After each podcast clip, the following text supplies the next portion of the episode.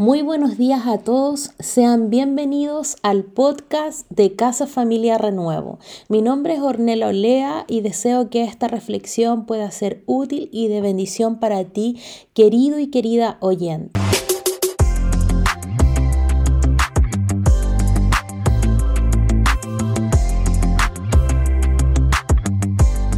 Te hago las siguientes preguntas. ¿Qué es para ti el amor?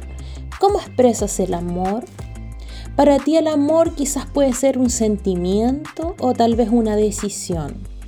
Y lo puedes relacionar tal vez con Dios, tu familia, tu esposo, tus hijos, aquellas pasiones, gustos e intereses. También puedes relacionarlo con tu mascota o con aquella que te tiene latiendo el corazón más acelerado o aquel 13 y así un largo etcétera. Pues lo que sí debemos precisar es que como seres humanos Fuimos creados con la necesidad de entregar y recibir amor o afecto. Y para esto, el mayor ejemplo de amor que tenemos es Jesús, ¿cierto? Él recibió el amor del Padre en todo momento, aún en los días más difíciles que tuvo que pasar. Pero su entrega fue extraordinaria. Entregó todo en la cruz del Calvario por amor a ti y a mí.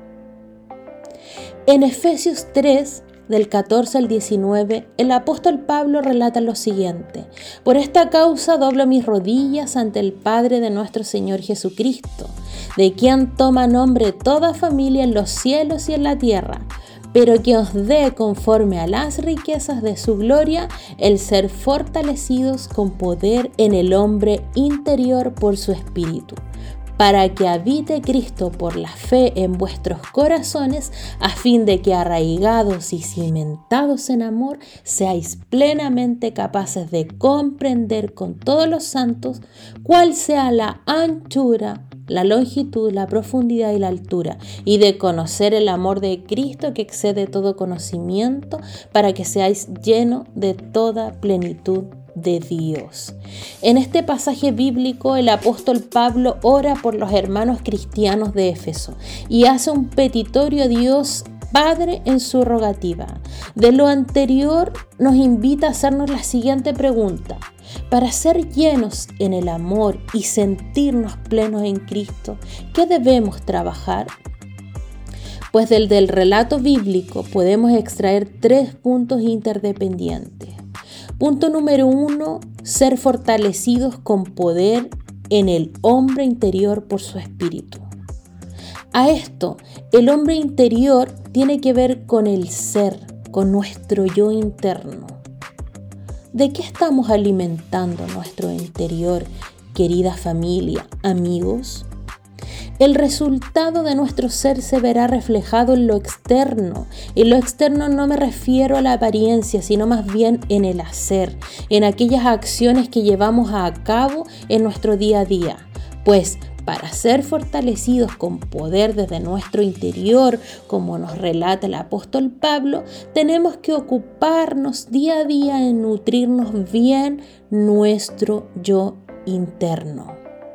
Primero es el ser y después el hacer. ¿Y para qué todo esto? Como nos dice el versículo 17, para que Cristo habite en vuestros corazones.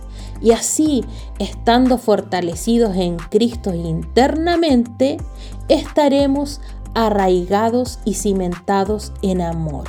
Y este es el punto número 2. Cuando Cristo ocupe el lugar en tu corazón, podremos decir que estamos cimentados y arraigados en el amor, porque Él es la base de todo.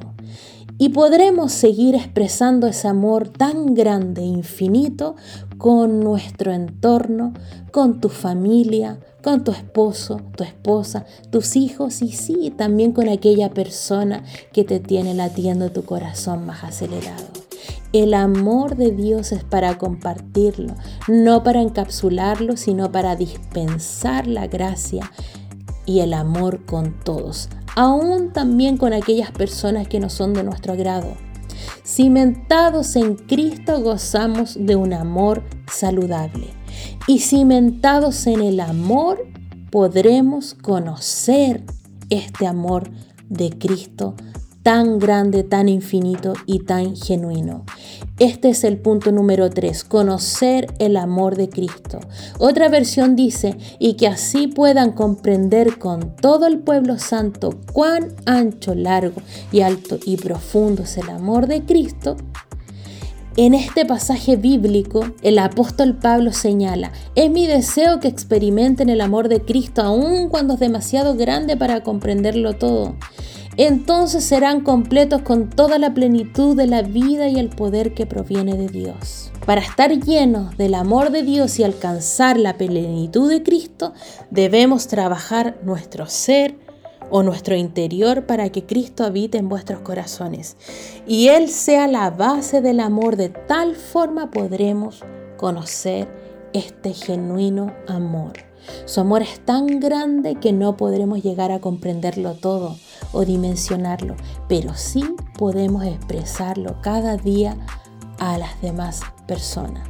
Finalmente, Romanos 8:35, la versión traducción lenguaje actual dice, ¿quién podrá separarnos del amor de Jesucristo?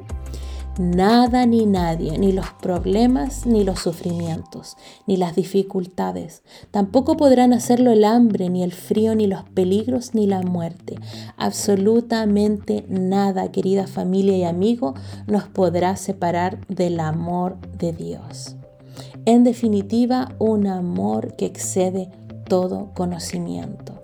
Dios te bendiga grandemente y recuerda que seguimos juntos.